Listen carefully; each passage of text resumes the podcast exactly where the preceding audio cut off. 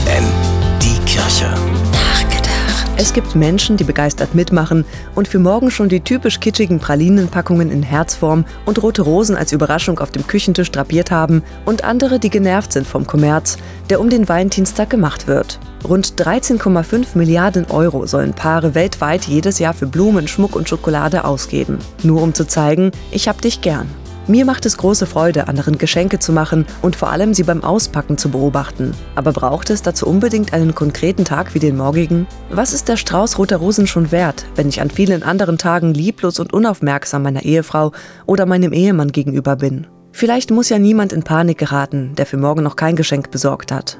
Vielleicht kann man sich den Blumenstrauß von der Tanke auch sparen und sich stattdessen am Abend einfach ein bisschen mehr Zeit füreinander nehmen, um dem anderen zu sagen, ich bin gerne mit dir zusammen. Auch dann, wenn du bloß neben mir sitzt und fernsiehst, während ich ein Buch lese. Auch dann, wenn du den Müll nicht runtergebracht hast, obwohl du es versprochen hattest. Und ich bin gerne mit dir zusammen, weil ich mir auch mal erlauben darf, den Valentinstag zu vergessen. Weil ich nicht ständig funktionieren muss, sondern einfach sein darf. Martha Klavitter-Weiß, FFN Kirchenredaktion.